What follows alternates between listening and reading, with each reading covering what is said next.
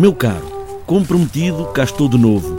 Espero que esta o encontre bem, esteja onde estiver. Nós por cá vamos andando. A pandemia está mais calma, é certo, mas ainda preocupa. Preocupante está o fumo a leste.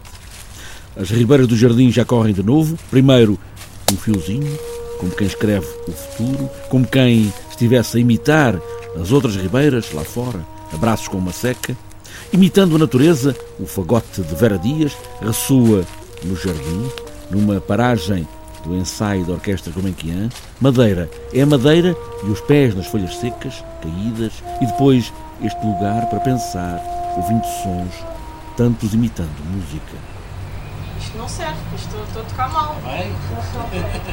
Mas já é para tocar? É, Ah, é só o que dá.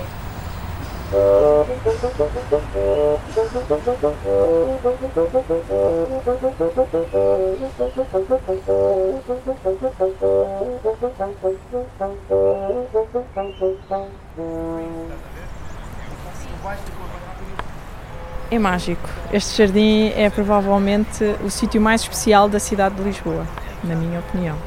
Ahm, até porque, no fundo, este jardim é a minha segunda casa. Ah, eu estou aqui há 15 anos, eu basicamente estou a crescer aqui. Ahm, acho que muitas vezes é no jardim que eu procuro um bocadinho de inspiração e depois de ensaios muito turbulentos, também é aqui que procuramos um bocadinho de paz e de tranquilidade. E realmente, no meio de tanto trânsito, eh, tanta os aviões, eh, que, que ainda se consegue ouvir aqui dentro, mas basta sentar um pouquinho num, num, num destes bancos e relaxar e, e ficar apenas a olhar eh, para as rosas, para as, para as árvores, que em coisa de 5 minutos é como se tivéssemos feito um reset e ok, estamos prontos outra vez para a vida.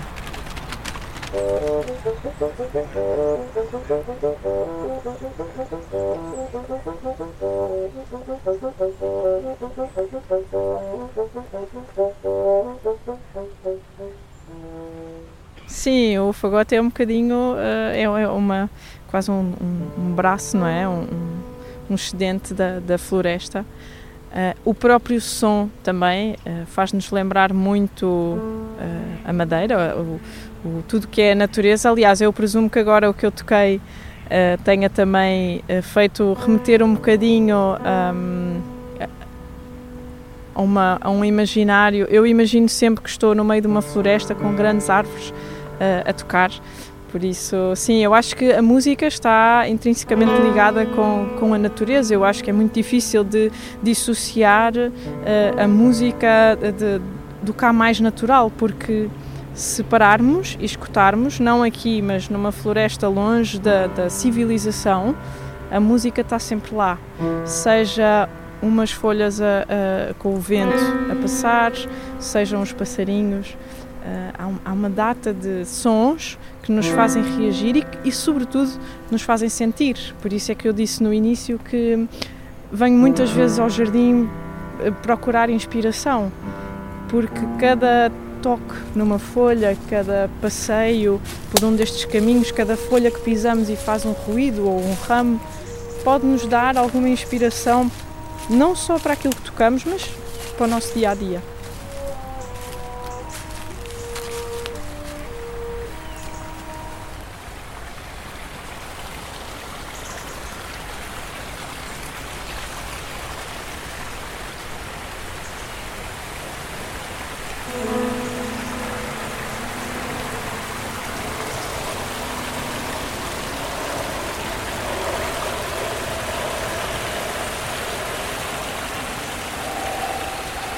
Eu digo o Gonçalo, porque realmente hum, eu quando conheci foi-me apresentado como Gonçalo e, e isto em minha defesa, não é? Não querendo desrespeitar eh, a pessoa do, do Dr. Gonçalo Ribeiro Teles.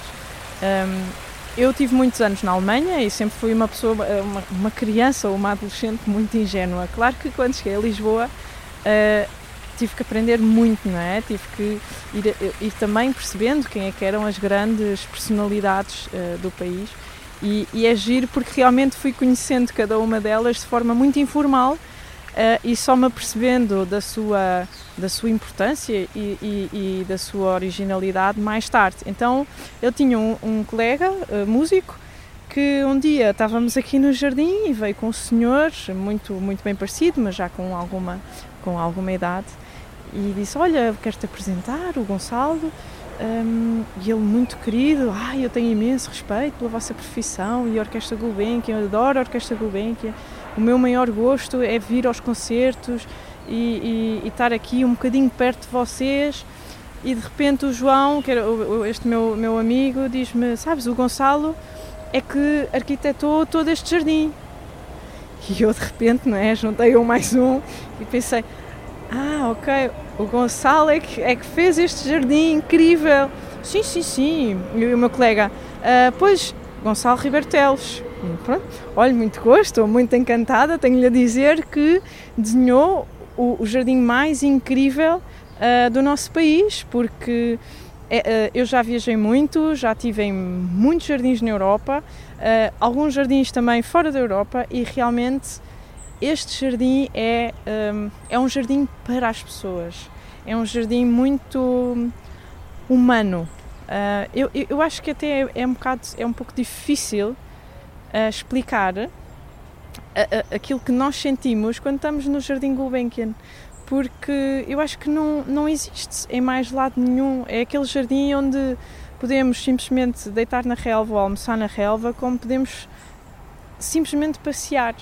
Uh, e temos um, montes de coisas para fazer num jardim que, ok, não é pequeno, mas também não é gigante. E é, neste espaço temos vários ambientes recriados e sentimos realmente que estamos num sítio fora do comum e ter conhecido o, o, Gonçalo, e o Gonçalo que me perdoa esta ousadia de o tratar por Gonçalo, mas foi assim que eu o conheci, um, tem, te, teve um papel extremamente predominante na, na, na, criação deste jardim e eu espero que eh, as pessoas, já quem frequenta e quem não frequenta, que venham conhecer o jardim porque é, é mesmo muito único.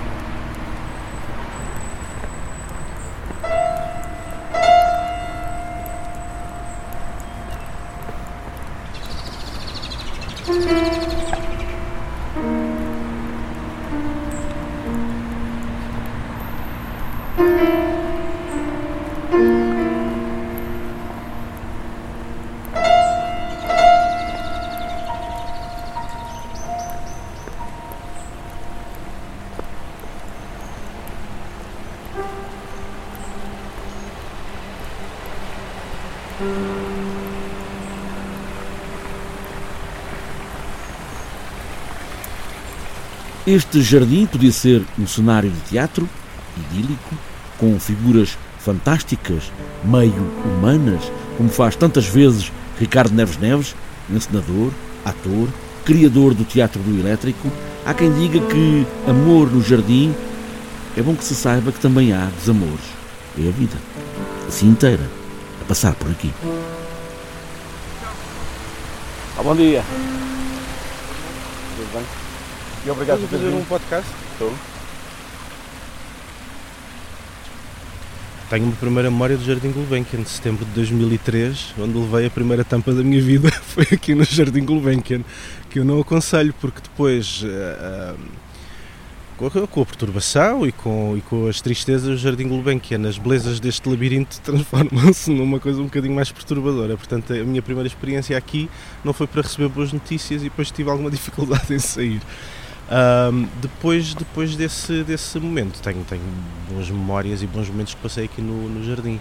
Mas sim, vim, vim do Algarve em 2003, vivi lá até aos 18 anos e quando, quando decidi, mais ou menos aos 16 anos, queria ser, queria ser ator, vinha de vez em quando a Lisboa fazer uns workshops ao fim de semana e depois concorri em 2003 à Escola Superior de Teatro e Cinema, onde entrei. O primeiro dia de aulas foi no dia 8 de outubro de 2013, uma sexta-feira.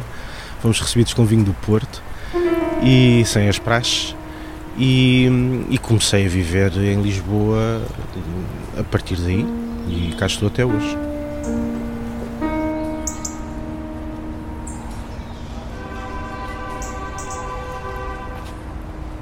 Podia, sem dúvida nenhuma, e agora olhando, nós estamos aqui perto de um, de um lago. Sei que já foram feitos espetáculos neste, neste lago, também tinha vontade de fazer espetáculos neste lago, fazer espetáculos do lado de cá do lago, do lado de lá do lago, com, com iluminação, com, com música ao vivo, com atores, com cantores. Sim, é, é, um belo, é um belo cenário, ou seja, seria daqueles espetáculos que, que, onde o cenário já vem incluído com o espaço. Olha, vamos fazer uma proposta.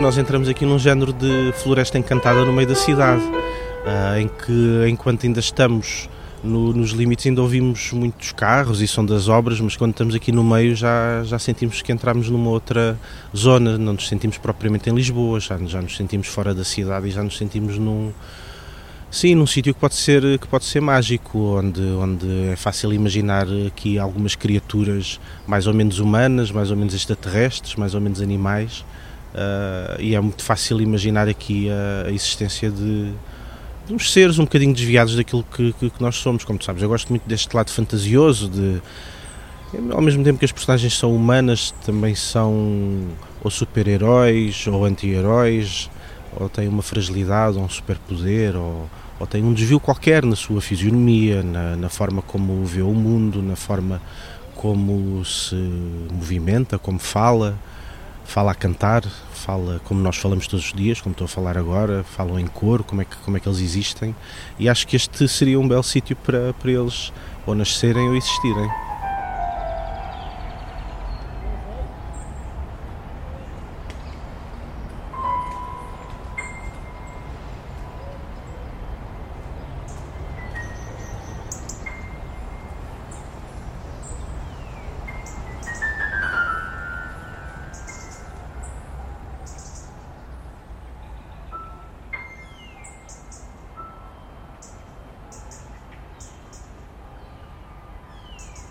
Ser vizinho de Gonçalo Riberteles pode trazer, enfim, olhar para ele, ver o que é que se passa. Como é que foi essa relação com Gonçalo Riberteles? Uma figura pública olhando para ele, o que é que fazia como pessoa, não com aquele ar mais eloquente que nunca foi. O arquiteto, de facto, era uma pessoa comum. Era sempre uma coisa de passagem. Encontrava-o muitas vezes ali na Rua de Santa Marta ou na Rua de São José que é mais ou menos uh, nessa zona onde eu vivo, cruzei-me com ele algumas vezes, mas aquilo que acontece é nós não nos conhecíamos pessoalmente, portanto havia ficava eu a observá-lo, a perceber que, que quem era e, e, depois continuávamos os dois a nossa vida, mas era sempre assim umas, umas zonas de passagem. Por acaso aqui perto do, do Jardim da Gulbenkian também fiz um exercício muito parecido com o Revolucionado. Também vivia aqui perto e também houve um momento em que eu lembro-me que ele estava aqui, aqui na zona e estava a comer uma sandes e eu sentei-me ao lado dele a comer também qualquer coisa e fiquei ali, não dissemos nada um ao outro, ele provavelmente sentiu-se observado e desconfortável, mas eu, pronto, olha, sou um desavergonhado.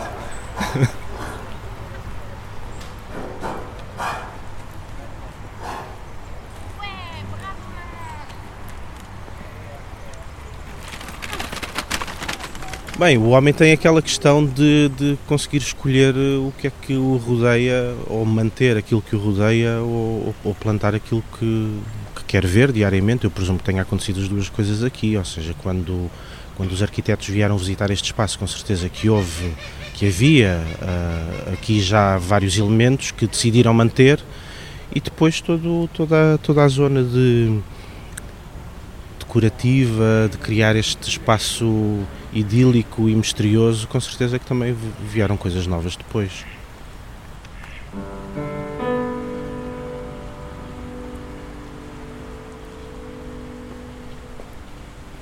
Durante todo este tempo, o piano de Joana Gama foi tricotando esta ideia em música, em notas que vão pontuando reações da pianista ao que vai ouvindo, criando este relevado musical, regado com esta ideia de composição.